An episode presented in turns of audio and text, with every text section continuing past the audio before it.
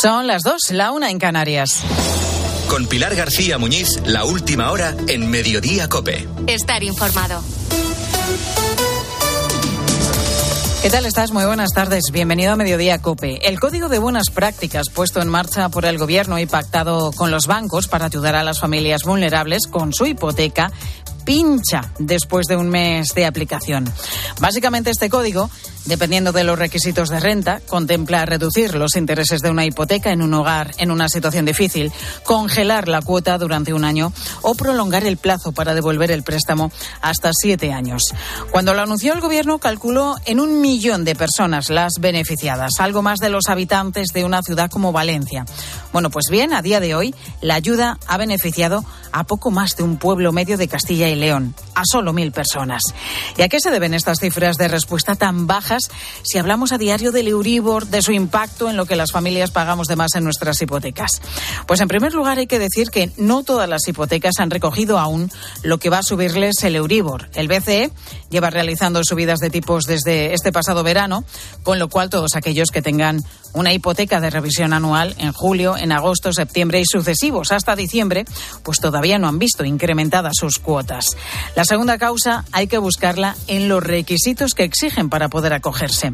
No todas las familias cumplen todos, puede que uno o dos, pero no los cuatro que se piden y que son, te recuerdo, una renta límite de hasta 29.400 euros, una cuota que suponga más del 30% de los ingresos, que los intereses hayan subido más de un 50% y el más difícil de cumplir en ciudades grandes como Madrid o Barcelona, que la vivienda no valga más de 300.000 euros. Vamos con la tercera causa derivada precisamente de tanto requisito, el papeleo que conlleva este proceso. Y el último factor, todavía por ver, podría ser un fallo de cálculo de los posibles beneficiarios. Las grandes entidades financieras dicen que son cálculos muy optimistas y que la cosa podría quedarse entre 150.000 y 700.000, el número de personas que con los requisitos en la mano podrían beneficiarse del código.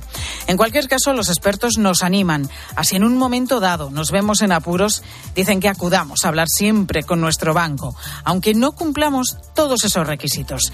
Si algo enseñó la crisis financiera de 2020, de 2008, perdona, a las entidades, es que es más, más vale negociar que arrasar, porque siempre fue mejor aplazar tus ganancias con un cliente que acabar por perder a ese cliente. Pues están pasando más cosas destacadas que debes conocer y que te cuenta ya a continuación Ángel Correas.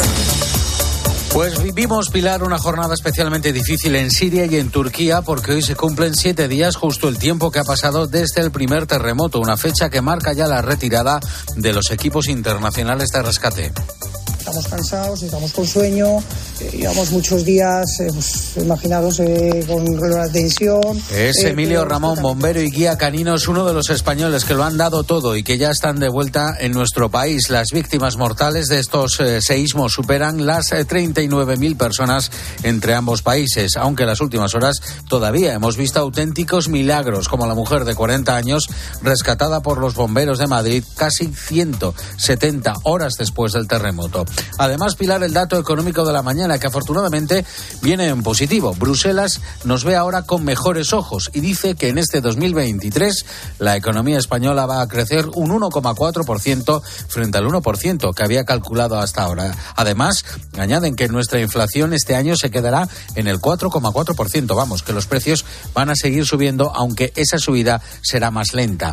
Y de los tribunales, dos asuntos. Primero, la investigación a 10 antiguos jefes de ETA 10 nada menos. Por parte de la Audiencia Nacional, el juez Alejandro Abascal lo hace al reabrir la causa de Jesús María Pedro, que fue concejal del PP en Durango, en Vizcaya. Y también en la audiencia comienza hoy el juicio contra 12 presuntos integrantes de una red dedicada a fabricar y vender sustancias dopantes para deportistas. Se enfrentan apenas de entre 3 y 12 años de cárcel.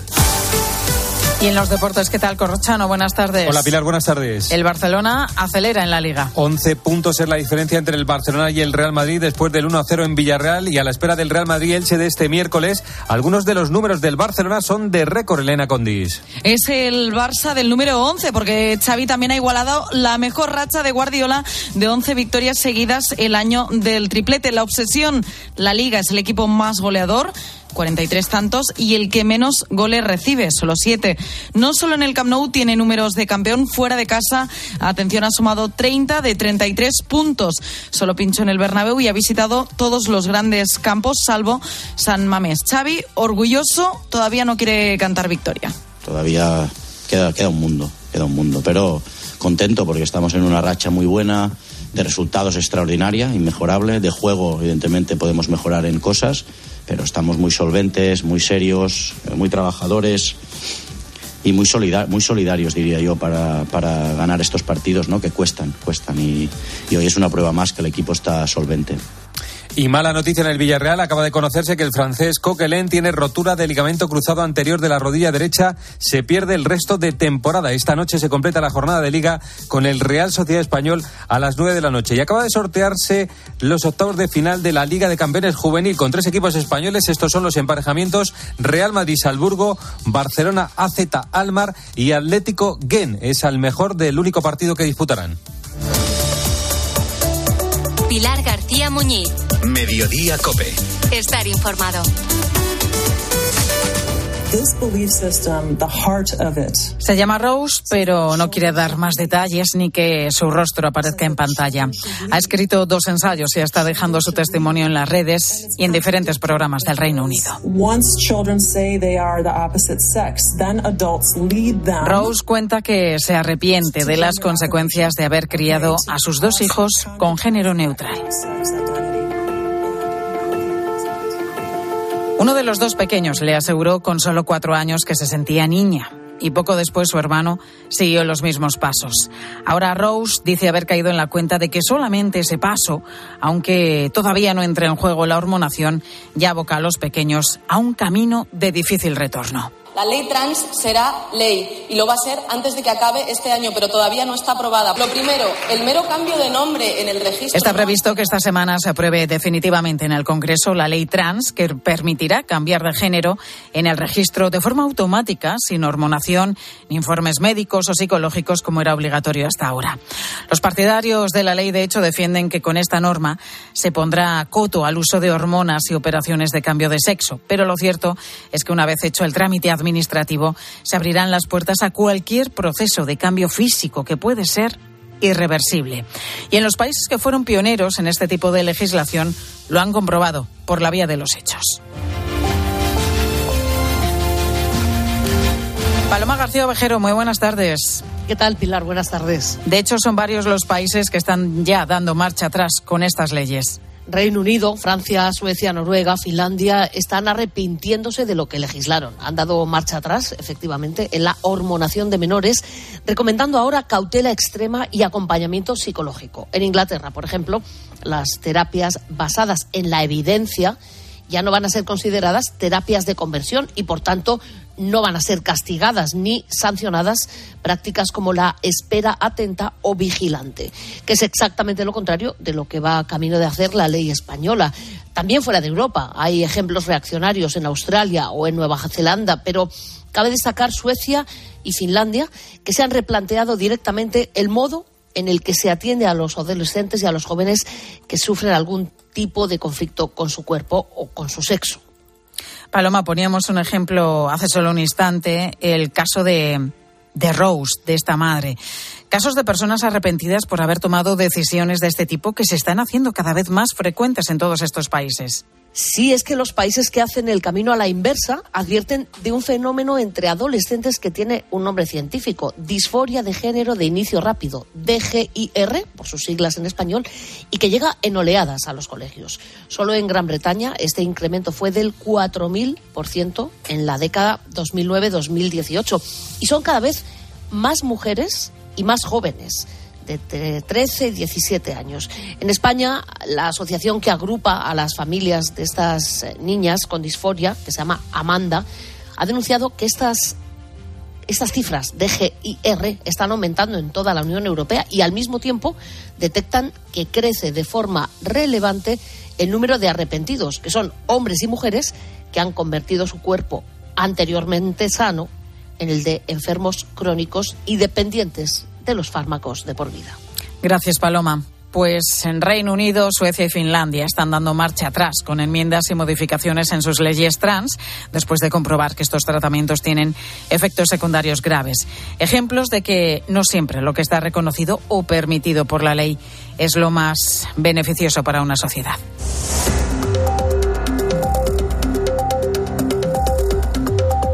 Pues hablando de cambios legales, sonada fue la eliminación del delito de sedición y la rebaja de la malversación a finales del año pasado por petición expresa de Esquerra Republicana como socio del gobierno. Nunca se dijo abiertamente, pero en ese cambio siempre planeaba la idea de que el líder de Esquerra Republicana, Oriol Junqueras, pudiera presentarse a las próximas elecciones catalanas si se daba una rebaja de condenas por su papel en el referéndum ilegal del 1 de octubre. Bueno, pues nada que ver con la realidad, porque hoy el Tribunal Supremo ha dicho que su condena se queda cómo está. Patricia Rossetti, muy buenas tardes. Hola Pilar, buenas tardes. Se ha revisado su caso siguiendo el cambio del Código Penal, pero la inhabilitación para Junqueras va a seguir siendo de 13 años. ¿Con qué argumentos, Patricia? Pues el Tribunal de Marchena mantiene inhabilitado a Junqueras hasta 2031 y no podrá presentarse a las próximas elecciones. También mantiene inhabilitada hasta ese año a Dolors Bassa y hasta 2030 a Rumeva y a Turulan. Rechaza rebajar la condena por malversación. Destaca el Supremo que financiar el referéndum ilegal con dinero público no permite aplicar la malversación atenuada. Los hechos declarados probados en la sentencia no pueden recibir un tratamiento privilegiado. Nunca podrá entenderse que se trató de una actuación ausente de ánimo de lucro.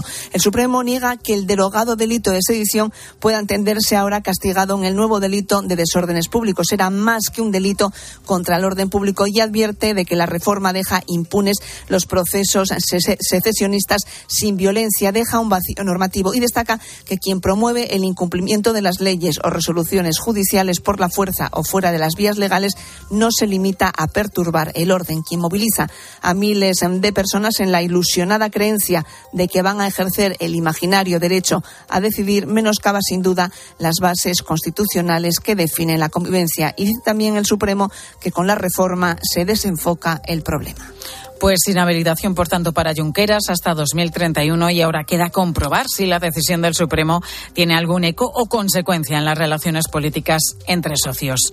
Son las 2 y 12 minutos de la tarde. Y si hay algo que marca este Día Mundial de la Radio es que hoy lo estamos celebrando juntos. Ángeles Barceló, buenos días. ¿Qué tal? Muy buenos días. Alcina, buenos días. Hola, buenos días. Buenos días a los oyentes de la SER. Y a los oyentes Bueno, va, de yo la a los de, a los de Onda Cero y a la COPE también. Y Carlos Herrera puede saludar a los oyentes de Onda Cero. Hombre, yo saludo a los de Onda Cero y los de la SER porque he trabajado en Onda Cero y en la SER. O sea, aquí, el único que ha salido por las tres antenas de forma sucesiva ha sido yo. Eh, me, me alegro mucho, señoras y señores, me alegro de estar con ustedes. Qué bueno, ¿eh? Las tres grandes voces de la mañana juntos y sin cambiar, además de dial. Carlos Herrera, Ángels Barceló y Carlos Alsina han compartido micrófonos y oyentes durante casi 15 minutos de emisión conjunta de las tres emisoras este mediodía. José Luis Concejero, muy buenas tardes. ¿Qué tal, Pilar? Buenas tardes. Y tú has estado allí con los tres. ¿Tú eres consciente, concejero, de que has vivido en directo un momento histórico?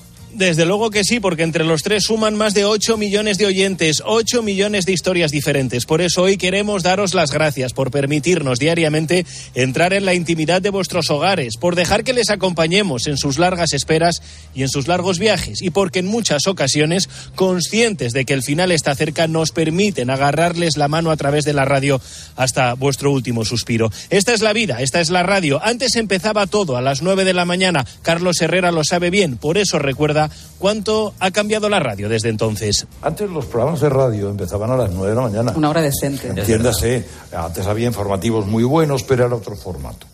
Y empezaron cada vez más temprano porque la gente empezaba más temprano a trabajar y como la gente se fue además a vivir fuera de las grandes ciudades, tardaban una hora en llegar, se levantaba más temprano aún. Y entonces ya todos decían, pues a las 6 de la mañana, menos mal que de ahí no ha pasado nadie. Espera. Hoy es el día Espera. Hoy es el día perfecto para poner en valor nuestro mejor patrimonio, los oyentes de radio. Por eso, Mara Mate, presentadora de Buenos Días, Javi y Mar en Cadena 100, nos ha recordado que lo más importante es mirarles a los ojos a través de la radio y ser profundamente honestos con ellos. Creo que hay que cuidarles así, con mucha honestidad, mucho cariño y dándonos eh, mucho amor, porque hace, sigue haciendo mucha falta el amor en el mundo y creo que la radio sigue siendo eh, un vehículo perfecto para demostrar que podemos hacer las cosas mejor. por estar siempre, por darnos una oportunidad, por permitirnos envejecer juntos. Aquí Pilar desde la calle donde surgen las historias que luego contamos. Feliz Día Mundial de la Radio. Pues feliz Día Mundial de la Radio para todos.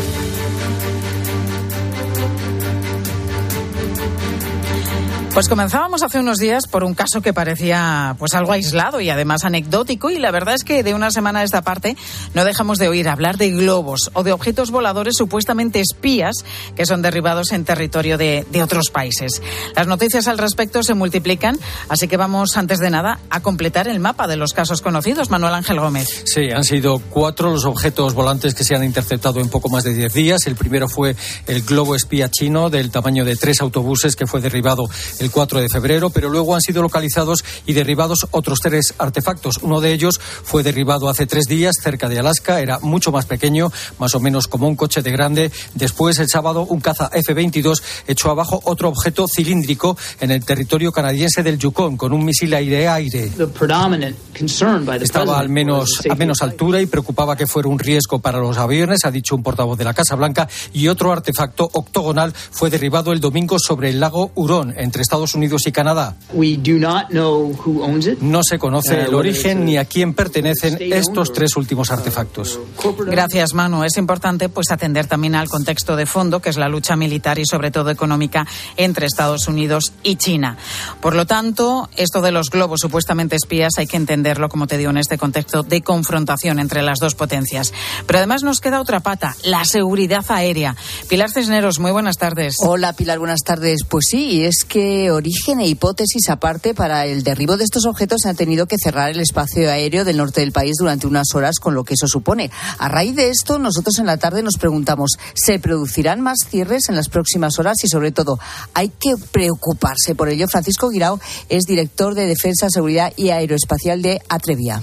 No son ningún tipo de, de objetos que, que, estén previstos de capacidades agresoras o de, o de, armamento como para poder suponer un peligro más allá para, para tráficos, pues aviación civil o lo que sea. Entonces, la verdad es que yo no preveo que se vaya a cerrar el espacio aéreo en general, más que para estas operaciones de derribo de estos aparatos. Bueno, a partir de las cuatro vamos a profundizar en lo que está pasando y trataremos de descubrir de qué objetos estamos hablando y sobre todo, bueno, hasta qué punto pueden ser peligrosos. Bueno, pues lo escucharemos con Pilar Cisneros y Fernando de Aro a partir de las cuatro en la tarde de Cope. Ahora, tu Cope más cercana. Escuchas Mediodía Cope. Con Pilar García Muñiz. Estar informado.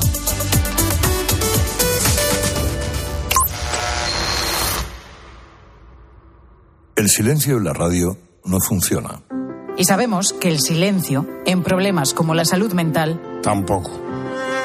En la vida no hay nada más poderoso que la comunicación. Como seres humanos, la primera conexión que tenemos con los otros es a través de la voz. Sabemos que no hay solución rápida para los problemas. Pero salir de la celda del silencio empieza por hablar y ser escuchado. Y este jueves, en Cope, Carlos Herrera, Ángel Espósito, Pilar Cisneros, Fernando de Aro y yo, Pilar García Muñiz. Recorremos España para escucharte para poner el foco en la salud mental y para ayudarte.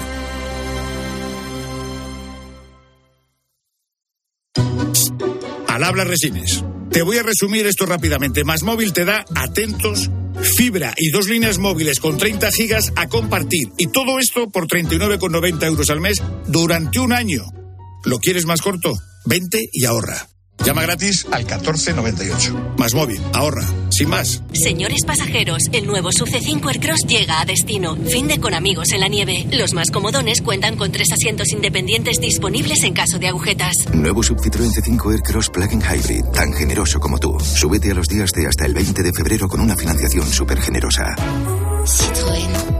Condiciones en citroen.es. ¿Y tú que vives solo? ¿Qué necesitas para tu seguridad? Yo no paro por casa. Y aunque vivo en un piso, se queda vacío y me preocupa que puedan entrar cuando no estoy. Pues en Securitas Direct tienen una alarma para ti, porque cuenta con protección reforzada en el punto más vulnerable, la puerta principal. Y si pasa algo, responden en 20 segundos y avisan a la policía o envían un vigilante. Y es que tú sabes lo que necesitas y ellos saben cómo protegerte. Llama ahora al 900-666-777 o entra en securitasdirect.es y descubre la mejor alarma para ti. Donde pongo el ojo, pongo la oferta. Dos gafas de marca con antirreflejantes por solo 89 euros. Infórmate en soloptical.com. Pilar García Muñiz. Mediodía Cope.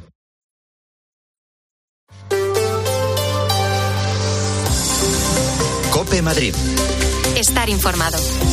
Pues todavía con el eco de la marcha de ayer, con 250.000 personas defendiendo en el centro de Madrid la sanidad pública.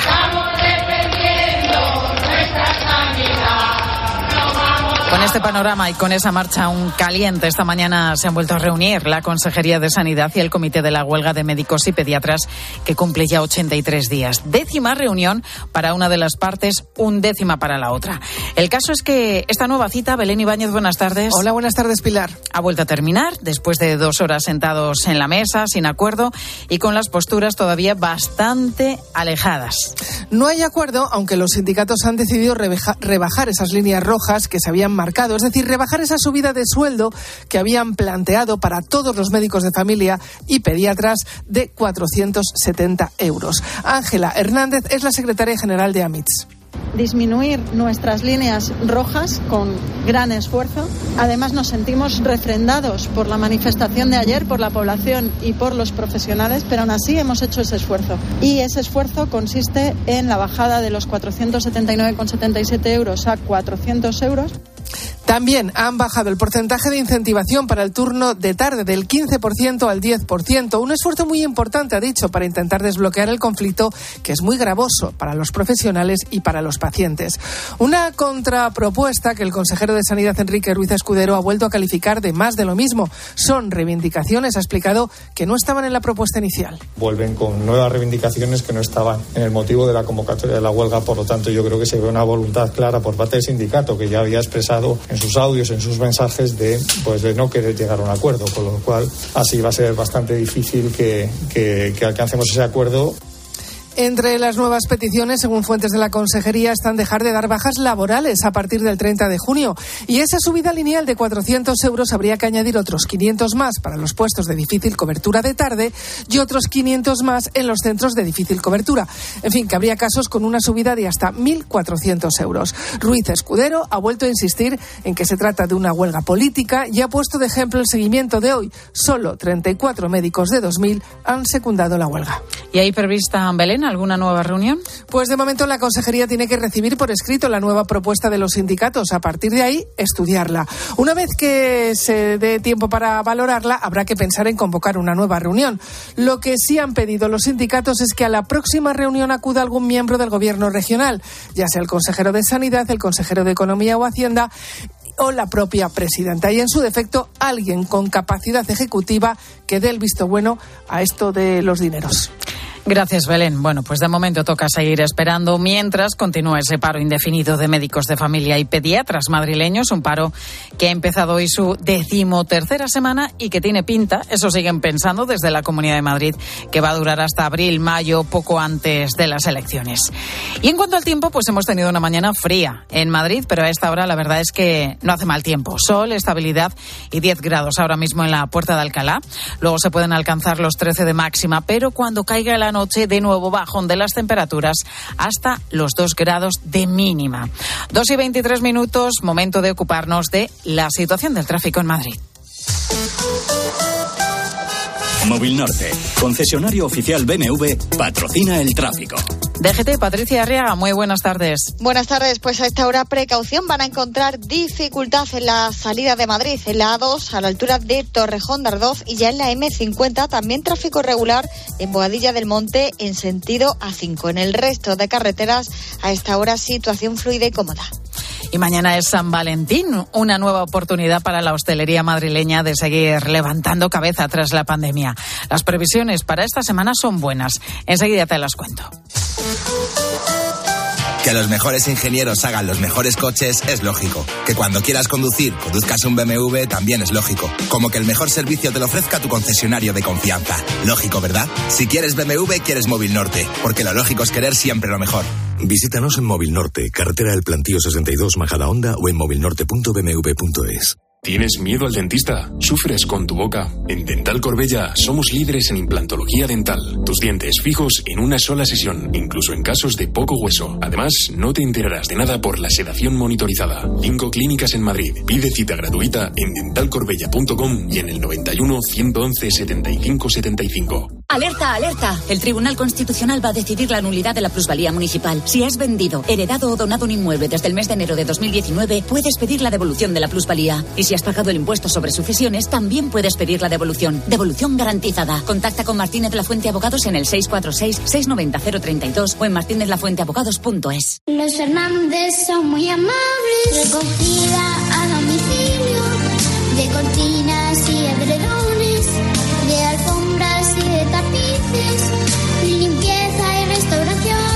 91 308 5000. Los Fernández son muy amables. Cope Madrid. Estar informado. Quedan apenas unas horas para el día de San Valentín. Si eres de los que lo celebra, pues recordarás que hace un año todavía estábamos pendientes de las mascarillas en interiores, pero este año ya podemos hacer planes olvidándonos del COVID. Y una cena romántica, pues hombre, sigue siendo el plan estrella en la Comunidad de Madrid. Algunos ya han comenzado a celebrarlo y este fin de semana se han servido más de 2.000 cenas, aunque el momento álgido será mañana 14 de febrero. Una cita que también esperan con los brazos abiertos los restaurantes de la región. Toñi López, muy buenas tardes. ¿Qué tal? Muy buenas tardes. Porque prevén Toñi facturar cerca de 5 millones de euros, casi un 10% más que el año pasado.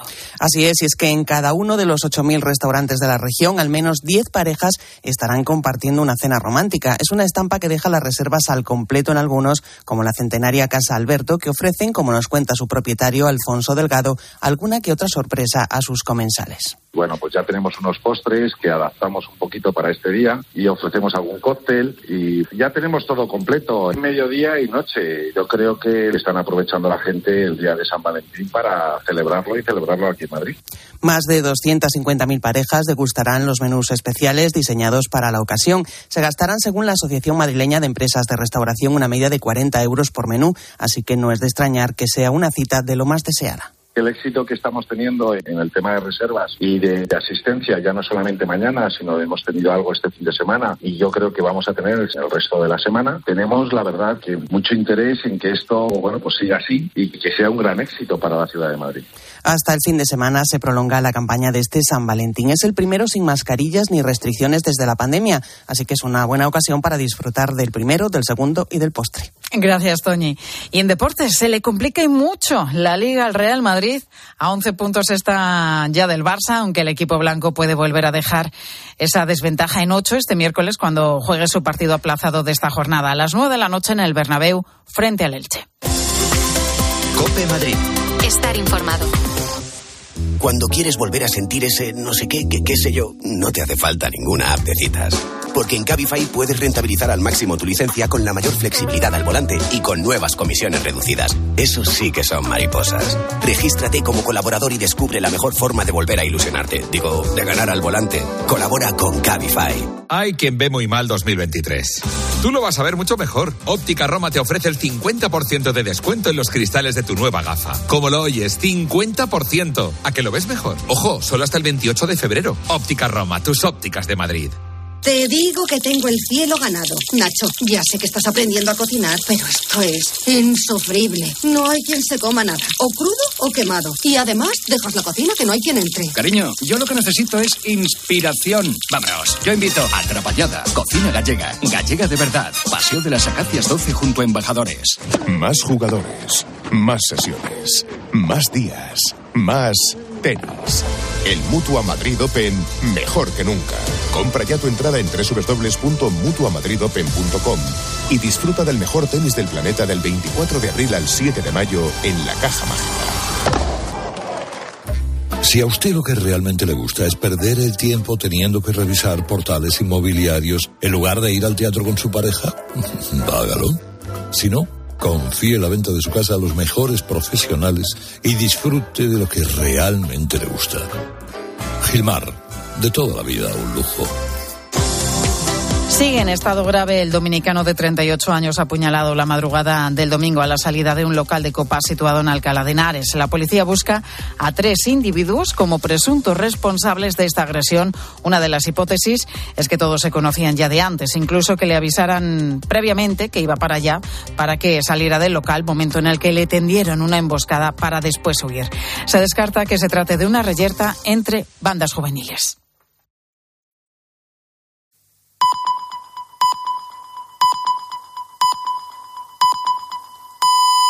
Son las dos y media, la una y media en Canarias. Con Pilar García Muñiz, la última hora en Mediodía Cope. Estar informado.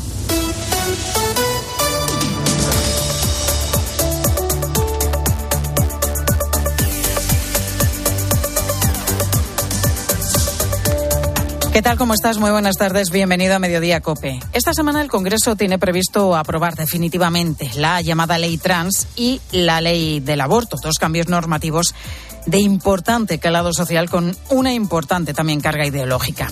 Dos leyes que generan un debate que supera el marco político ya que afectan de lleno a la moral o la ética. Y no solamente nos referimos a la ley del aborto, que también. La ley trans ha sido un punto de división incluso dentro del movimiento feminista. Con esta ley cualquier persona podrá cambiar su sexo simplemente acudiendo al registro sin necesidad de presentar informes médicos o psicológicos ni someterse a procesos de hormonación. A partir de los 16 años se puede hacer libremente, sin consentimiento paterno. De los 14 a los 16 bastará con contar con el apoyo de los padres y de los 12 años a los 14 un menor podrá cambiar de sexo pero con autorización judicial. Bueno, una vez hecho el trámite administrativo se abren las puertas a cualquier proceso de cambio físico que puede ser irreversible. Con este asunto, el choque entre los miembros del propio gobierno ha sido notable, pero el PSOE no ha modificado la ley para que los menores de 16 años cuenten con autorización judicial. Este es uno de los motivos que le costó el puesto nada menos que a quien fuera vicepresidenta del Gobierno, a Carmen Calvo. Al final, la ley será aprobada esta semana tal y como está para alegría de Unidas Podemos y escarnio del feminismo clásico. Es una ley pionera en España, pero sigue la estela de otras normas que ya se han desarrollado en Europa. Países como Reino Unido, Francia, Suecia, Noruega o también Finlandia ya tienen una legislación que regula el cambio de sexo y, sin embargo, ahora mismo están planteando cambios porque no han funcionado como pensaban. Están dando marcha atrás en la hormonación de menores, recomendando cautela extrema y acompañamiento psicológico. Estos países detectan un fenómeno que tiene un nombre científico, disforia de género de inicio rápido. Se refiere a adolescentes que se ven influenciados para cambiar de género y toman decisiones irreversibles. Fíjate, solo en Gran Bretaña se dio un incremento en el cambio de sexo del 4.000% entre los años 2009 y 2018 de gente cada vez más joven y sobre todo entre mujeres. En Suecia, por ejemplo, se incluyó el cambio de género en la sanidad pública, pero el año pasado ya se dictó un nuevo protocolo en el que es imprescindible un informe psiquiátrico previo. Pues la pregunta es si no tendremos casos similares aquí en España y si no nos veremos cambiando esta misma ley a corto plazo. Ejemplos no faltan. Pues además de esto, están pasando más cosas destacadas que debes conocer a esta hora y que te cuento ya con Ángel Correas. Oriol Junqueras no podrá presentarse a las elecciones hasta el año 2031. El Supremo mantiene la condena por eh, malversación al ex vicepresidente de la Generalitat por la consulta separatista el 1 de octubre. La revisión de la condena por el proceso, el tribunal advierte de que la reforma penal del gobierno de Pedro Sánchez deja impunes los procesos secesionistas sin violencia. Estados Unidos vuelve a pedir a sus ciudadanos que abandonen Rusia. Y además que lo hagan de manera inminente. La nueva alerta de viaje lanzada por la Embajada de Estados Unidos en Moscú advierte de las consecuencias impredecibles de la invasión de Ucrania. Entre ellas, cita el posible acoso o detenciones y hasta 6 millones de españoles, nada menos, intentan quitarse esos kilillos de más en los meses de enero y febrero. Sí, la operación bikini en la que algunos estamos inmersos. ¿eh? Bueno, las claves, pues ya sabes, comer sano y hacer ejercicio, pero tenemos dos asignaturas pendientes. Primero, necesitamos aprender más sobre nutrición y segundo, es crucial tener un acompañamiento profesional. Yo quiero adelgazar por una cuestión de salud. Yo tengo 57 años y el sobrepeso en estas edades empieza a llevar una serie de problemas de salud importantes. Habían pasado muchos años desde su última dieta, pero Cristina lo ha vuelto a intentar. Solo el 5% de aquellos que lo intentan, aproximadamente 300.000 personas, consiguen su objetivo de perder peso de forma permanente. Solo el 5%, ¿eh? A ver, si, a ver si me incluyo yo o no. Venga, a ver si tengo hay suerte, Correas, a por ello. A partir de las 3 y 5, los deportes, ¿qué nos contáis? Tú de dieta nada, ¿no, Corrochano? De momento no. pues hala, Hola al. Pilar, ¿qué tal? ¿Cómo estáis? Buenas tardes. Bueno, ganó el Barcelona en Villarreal con gol de Pedri, 11 puntos de ventaja sobre el Real Madrid. Todo esto la espera del Real Madrid Elche del miércoles. En ese partido se lesionó Coquelin. Se ha conocido esta mañana que tiene rotura del cruzado. Se pierde lo que resta de temporada. El Atlético de Madrid ganó en Vigo 1 a 0 con gol en los últimos minutos de Memphis. Es cuarto a un punto de la Real que recibe hoy a las 9 al Español. En los otros dos partidos, Getafe 1, Rayo 1 y Valladolid 0, Osasuna 0. Además, esta tarde se presenta el Aston Martin de Fernando Alonso. Mañana el Ferrari de Carlos Sainz. En baloncesto, el Tenerife campeón del mundo por tercera vez. El Jaén campeón de la Copa de España de Fútbol Sala. Y la Super Bowl fue para Kansas City, el equipo de Mahomes. Pilar García Muñiz. Mediodía Cope. Estar informado. Bueno, es duro, durísimo, por supuesto, el primer momento. También el de contar fallecidos que superan ya los 39.000 entre Turquía y Siria. Pero quizá uno de los momentos más complicados tras los terremotos de hace ya una semana es el que llega hoy el de pasar página. Naciones Unidas ha dado orden ya de terminar la operación de rescate en Siria y centrar todos los esfuerzos en proporcionar a los supervivientes alojamiento, alimento, escuelas y también ayuda psicosocial. Y en eso están ya los últimos españoles que llegaron a las zonas afectadas, el equipo técnico español de ayuda y respuesta en emergencias. Roberto Arranz es jefe de esta misión de la Agencia Española de Cooperación Internacional para el Desarrollo. Roberto, muy buenas tardes. Muy buenas tardes. Roberto, estáis en las afueras de la ciudad de Iskenderun, que tiene salida al Mediterráneo y en el que se puede ver pues un nivel de destrucción casi total de edificios e infraestructuras. Sí, sí, hay bastantes edificios que se han caído, muchos centros de salud. En, en, esta zona había dos, dos hospitales públicos, uno está completamente destruido y en el otro solo queda la mitad en pie y de, la, de esta mitad el, los sanitarios no se atreven a, entrar porque está, está bastante dañado y prácticamente no hay servicios públicos de, salud en la ciudad. Entonces, desde el Ministerio de Salud de, de, aquí de Turquía, en coordinación con la Organización Mundial de la Salud, se nos pidió instalar el hospital a, a las de esta ciudad para suplir los servicios sanitarios temporalmente y también para, para tratar a los pacientes que pudieran seguir llegando del, del, del, terremoto. Vuestra labor allí, Roberto, es poner en marcha ese hospital del Estar. Es un hospital de campaña en el que vais a trabajar 82 personas. Hoy mismo, ¿no? Ha empezado ya ese trabajo. Sí, eh, llegamos a Turquía el, el, viernes a las 5 de la mañana y dos días y medio más tarde ya, ya, ya está funcionando. Lo hemos abierto a las 7 de la mañana. Ahora mismo no tengo las, las cifras exactas. A, a, las 12 del mediodía ya habíamos visto 70 pacientes y a estas horas yo imagino que ya habremos visto más de 100, 150 pacientes. ¿Y cuánta gente? Hoy 150 pacientes hasta esta hora nos estás contando, pero ¿cuántas personas calculáis que podéis atender cada día? El, todo esto son estándares eh, por, por la capacidad del hospital el, el, el, estándar es, son 200 pacientes al, al, día, pero, pero bueno, yo creo que hoy seguramente lleguemos a eso un poco más. Roberto, ¿cómo os estáis encontrando a la gente, a los pacientes? Pues ha, pasado una semana ya del terremoto, entonces los, causas, los casos de, trauma grave ya, ya han sido atendidos aquí con los medios que había en el, en el momento, que eran bastante pocos, y ahora lo que hemos visto que nos está llegando es gente que, que bueno, que, puede tener todavía heridas eh, infec, eh, infectadas, eh, cosas que se, que se trataron los primeros días pero que no están todavía resueltas y luego una avalancha de gente que claro se han quedado sin hospital público en la ciudad y todos los problemas de, de siempre desde catarros seguimiento de embarazos eh, pequeñas cirugías pendientes cosas así nos está llegando para, para hacerlo. Tenéis suministros suficientes está llegando la ayuda el, para, para, nosotros, para el hospital, llevamos eh, llevamos comida para los dos primeros días y medicamentos para, para 15 días, pero claro, necesitábamos combustible para, para hacer eh, para funcionar los generadores del hospital, necesitábamos también comida para los días siguientes eh, y otras cosas que afortunadamente el, el, la, la, población local se está volcando con nosotros, nos están ayudando con la comida, porque las tiendas están cerradas, la, la, la comida la están trayendo Eh, ahora mismo nos ha llegado un camión de mandarinas de, que, han traído desde de una población que está a 1.500 kilómetros de aquí, desde Bodrum. Y, y luego tenemos también al, al Ministerio de Defensa, tenemos la Armada, los cuatro buques de- del Ministerio de Defensa aquí varados a unos cuantos kilómetros de donde estamos y también nos están ayudando con comida y con, y con diésel para, para los generadores. Se presta atención física, pero también hay especialistas en salud mental para dar apoyo psicosocial, que es fundamental tras todo lo vivido.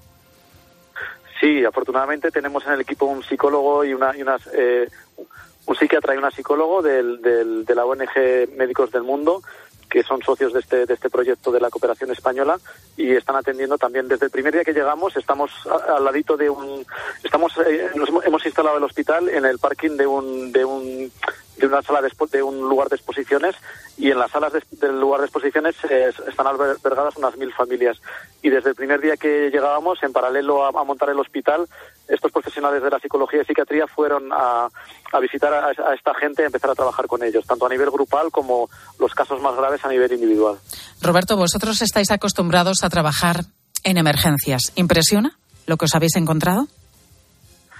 Eh, no- nosotros, el- a ver, eh, hemos llegado y nos hemos puesto a instalar el hospital rápidamente. La mayoría de las cosas que hemos visto ha sido a través, a través de medios de comunicación y de y de eh, bueno pacientes que están llegando, gente que estamos conociendo que nos enseñan videos que les, que les envían a través de- del teléfono móvil sus familiares.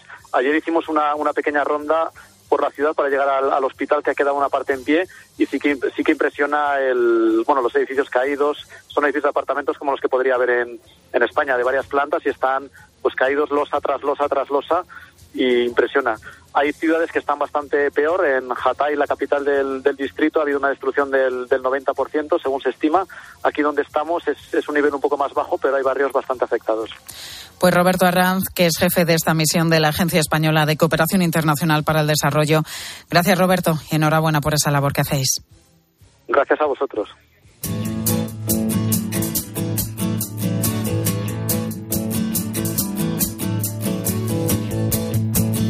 Y nos fuimos de fin de semana con la ley del solo sí es sí marcando el debate político, pero ahora la vuelta es la sanidad la que centra toda la discusión.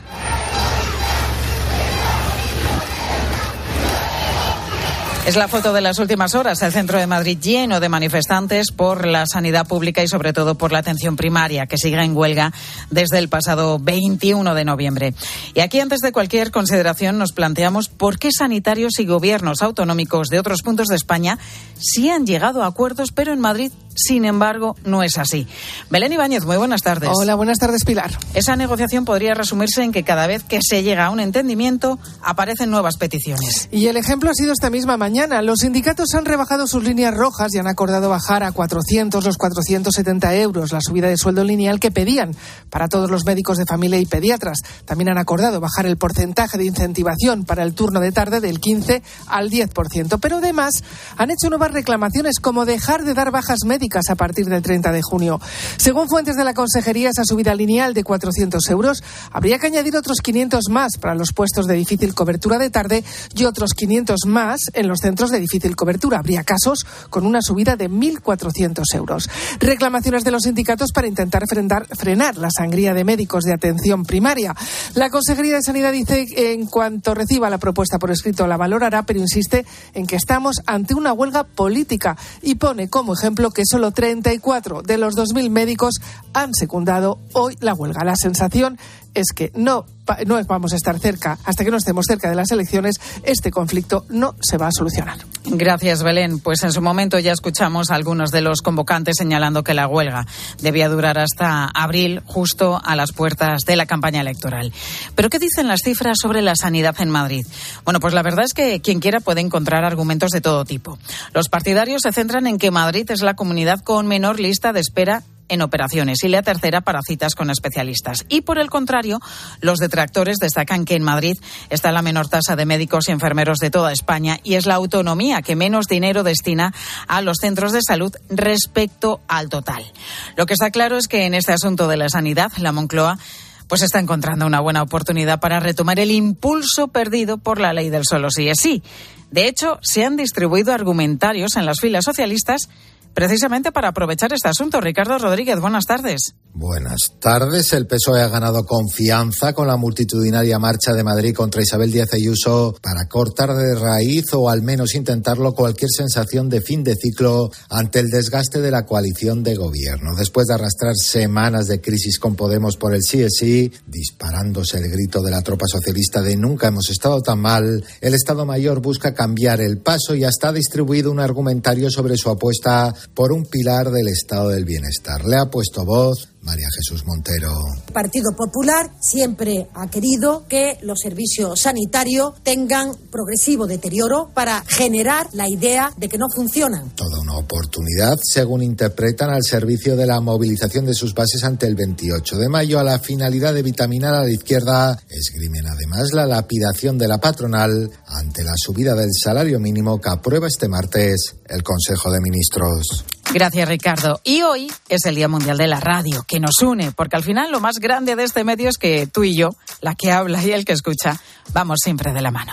La radio para mí es un disfrute. Me encanta estar en el coche, ponerme la radio. La radio te hace viajar. Y para mí la radio es un momento de paz. En realidad es una forma de estar rápidamente conectado. Para mí la radio es la ventana que se abre. Pues igual que han hecho Ana Mena, Ángel Martín, Santi Cañizares o Javier Sierra, entre otros muchos, hoy te estamos preguntando también a ti, oyente de Mediodía, ¿qué es para ti la radio?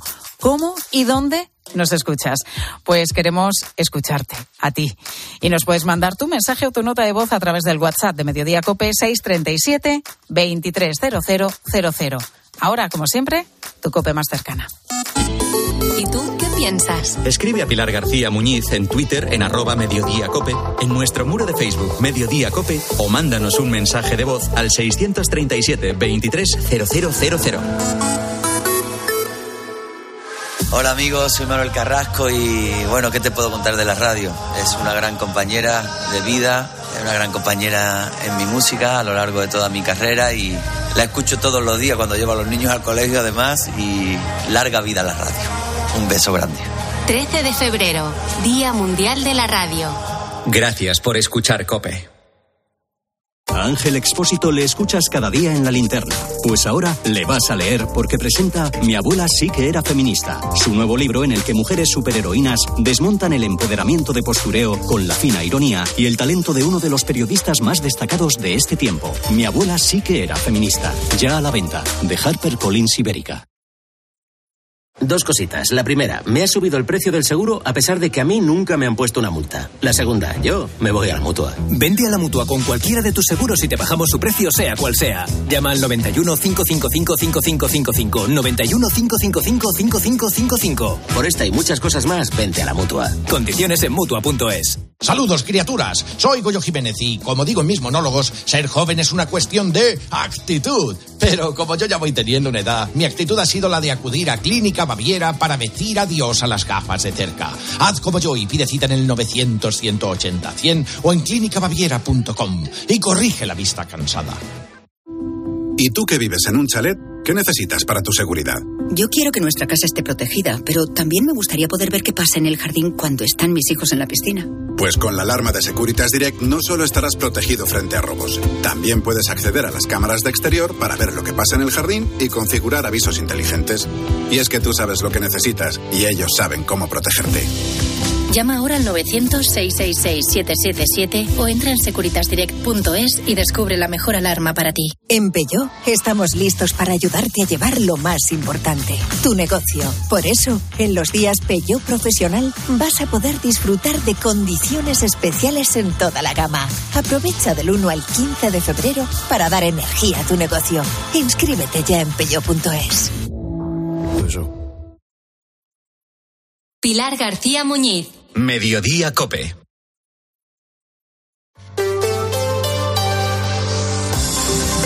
Cope Madrid. Estar informado.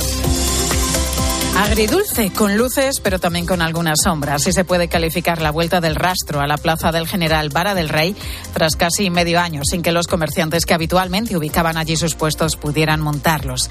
De hecho, algunos de ellos, aproximadamente un 30% del total, no han podido volver a su lugar tradicional, ocupado ahora por zonas de carga y descarga o accesos a servicios de emergencias que no se pueden taponar. Esa es la parte negativa de este regreso. La positiva, pues el ambientazo que se ha vuelto a vivir este domingo por esa Venga, que lo estoy regalando yo. ¡Que sea dos! ¡Que sea dos! ¡Pasen idea! ¡Pasen idea! Ramón García Pellegrín, muy buenas tardes. Hola Pilar, buenas tardes. Que yo sé que tú eres muy de rastro, ¿eh? Mucho. Y de hecho, ayer estuviste dándote una vueltecita por esa zona de General Vara del Rey. ¿Cómo ha sido esa reapertura? Bueno, lo decías, un regreso casi feliz tras esos más de cinco meses de destierro en la puerta de Toledo. Por un lado, los comerciantes han festejado el reencuentro con su público en sus sitios de siempre, aunque no todos. Luis, por ejemplo, contento a medias. Sí, es verdad que algunos nos han movido. Yo, dentro de lo que cabe, entre comillas, estoy contento, pero no estoy muy contento porque han puesto bancos, han puesto algunos volardos que no nos dejan entrar con las furgonetas.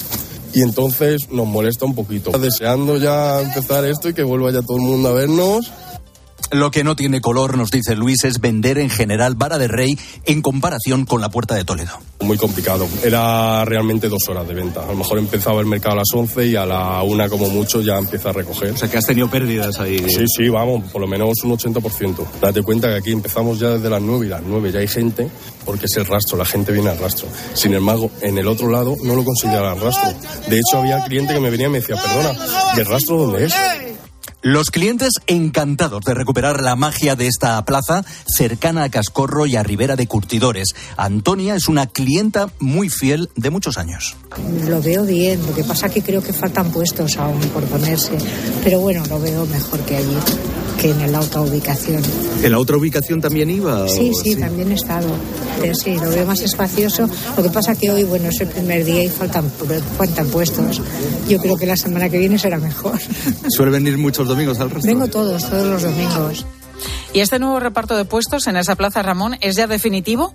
¿O esos comerciantes que se han quedado sin su lugar habitual van a seguir intentando negociar con el ayuntamiento? Van a seguir intentando. Las asociaciones de comerciantes acaban de enviar un escrito, eh, Pilar, al concejal presidente de centro, al que hemos tenido acceso en primicia.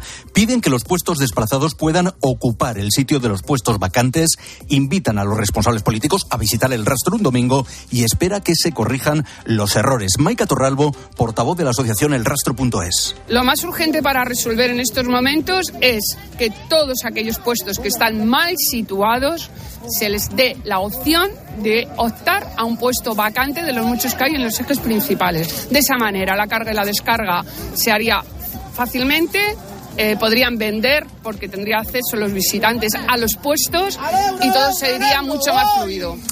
En resumen, no fue la mejor vuelta posible del rastro a General Vara de Rey, pero la colaboración de la Policía Municipal, muy importante, permitió que todo fluyera lo mejor posible.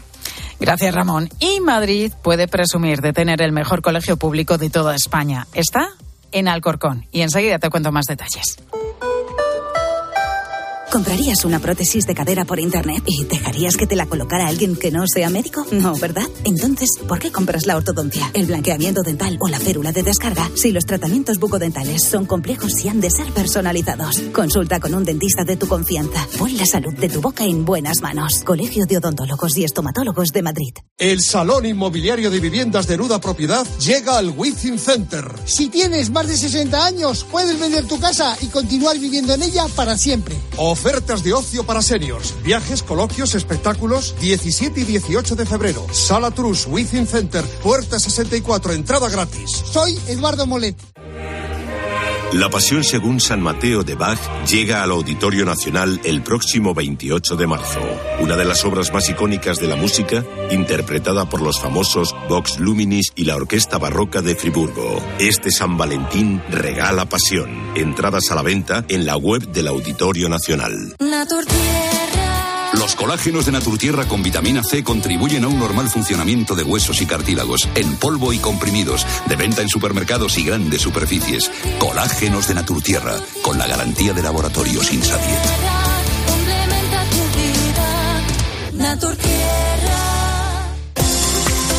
Cope Madrid. Estar informado. Justo dentro de dos meses, el 13 de abril, comienza el proceso de escolarización para el próximo curso. Momento en el que muchas familias pues afrontan la gran decisión de que a qué colegio mandar a sus hijos. Otras que se plantean un cambio. Bueno, hay muchos colegios buenos en la región, tanto privados como públicos, pero de estos últimos, de los públicos, Madrid puede presumir de tener el mejor cole de toda España. Se trata del Fernando de los Ríos de Alcorcón. Pablo Fernández, buenas tardes. Buenas tardes, Pilar. Es un centro bilingüe de infantil y primaria donde los más pequeños, además de aprender, parece que se lo pasan bien. Desde luego, si los niños están contentos, los padres también. Una tarea nada fácil, pero que en el Fernando de los Ríos se consigue. Y lo hacen con proyectos totalmente innovadores como el, aula, como el aula del futuro. Se trata de una clase distinta a lo tradicional, en la que trabajan por proyectos y sustituye a lo que es la clase de informática. En esta, los pequeños asimilan nuevos conceptos a la vez que utilizan las nuevas tecnologías. David Fernández es el director del centro pues los niños de sexto tienen que crear un telediario, ¿no? Pues un telediario informativo que sea de sociales, que sea educativo. Pues unos cuantos se van a la zona del croma y montan los, eh, lo que es el escenario, lo que es lo que va a salir detrás. Otros cogen los iPads y montan el guion. Otros montan eh, la elaboración del montaje y luego entre todos lanzamos ese vídeo, ¿no? Un vídeo educativo. Pues eso es un poco lo que se busca en ese aula, crear, crear contenido, pero un contenido de, que tenga que ver con, con la educación. En esta escuela apuestan por la enseñanza individualizada y sobre todo se presta mucha atención a cómo evoluciona el mundo para no quedarse atrás. Tenemos que estar atentos a, la sociedad, porque al final nosotros lo que tenemos que es formar ciudadanos, pues ir viendo lo que va lo que nos va pidiendo un poco el mundo. Me imagino que nadie se pensaba lo que hacemos a los colegios hace 20 años, pues a saber lo que nos tocará. Pero tienes que estar atento. Al final el colegio no puede pensar que es una cosa cerrada y siempre hacer lo mismo. Hay que, hay que cambiar para motivarnos todos. Además de la innovación, para elaborar esta lista se han analizado criterios como el tráfico que hay en torno a los centros, las solicitudes de visitas o las reseñas que dejan los familiares en Internet. Gracias, Pablo. Y se cumple ya una semana de los terremotos de Turquía y Siria que dejan por el momento casi más de 39.000 fallecidos, pero también algunos milagros.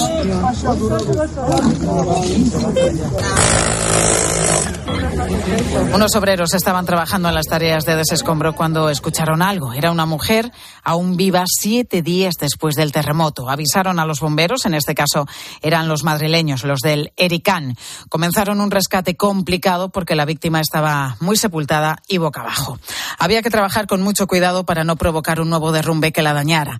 Lograron ponerle medicación mientras estaba bajo los cascotes y finalmente la sacaron con vida. Esta mujer ya se recupera en el hospital. Cope Madrid. Estar informado.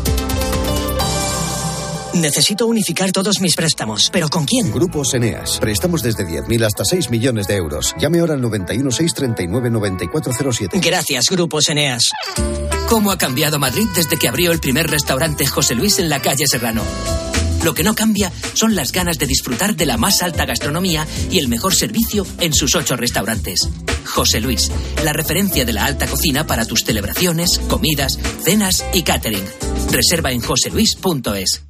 Aquiles llega al Teatro Real. Vive una divertida historia de enredo sobre el héroe de la guerra de Troya con el estreno en el Real de Aquiles en Estiros de Francesco Corselli. Todo un acontecimiento en Madrid con el que descubrirás una obra maestra del barroco recuperada por el Real tras su estreno exclusivo en la corte de Felipe V. Cinco únicas funciones del 17 al 25 de febrero. Compra tus entradas desde 17 euros en teatroreal.es.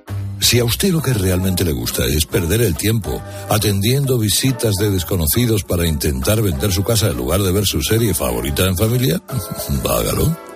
Si no, confíe la venta de su casa a los mejores profesionales y disfrute de lo que realmente le gusta.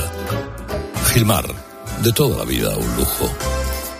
¿Sabes que los productos de carnicería al campo, producción controlada, se desarrollan controlando su producción desde el origen hasta tu mesa? Disfrútalos. Y hasta el 16 de febrero llévate entrecot de vacuno Villa del Monte al campo, producción controlada por solo 14 euros con 95 céntimos el kilo. En tu hipermercado al campo. Y también en alcampo.es. Seguimos contándote todo lo que te interesa en Mediodía Cope.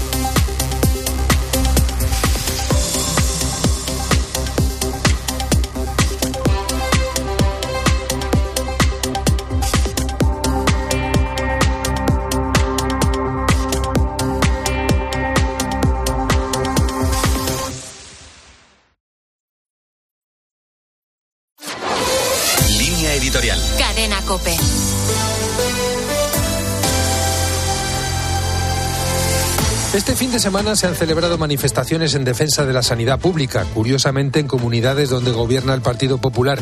Es cierto que en toda España tenemos un problema, sobre todo con la atención primaria. Falta planificación, falta una buena gestión de los recursos. Un médico de atención primaria atiende entre 60 y 70 pacientes al día, el doble de los que debiera atender. No es solo un problema de inversión, porque no gastamos mucho menos de lo que gastan los países de nuestro entorno. Tampoco es exclusivamente un problema de falta de médicos. En España tenemos en este momento 283.000 médicos, pero muchos no quieren trabajar en la atención primaria, prefieren los hospitales. Un médico en la sanidad pública gana 54.200 euros brutos, lo que supone un salario neto mensual de 2.940 euros. El sueldo es bajo y además a los médicos de primaria les faltan incentivos. En España hay seis médicos por cada mil habitantes, pero solo un médico en atención primaria por cada mil personas. Las competencias sanitarias están transferidas a las comunidades autónomas y ante la cercanía de las elecciones se incrementan las protestas por los errores de gestión y por la falta de inversión. Otra cosa es que resulta evidente es que esas protestas acaban teniendo un sesgo claramente partidista, como se está viendo especialmente en la Comunidad de Madrid, lo cual en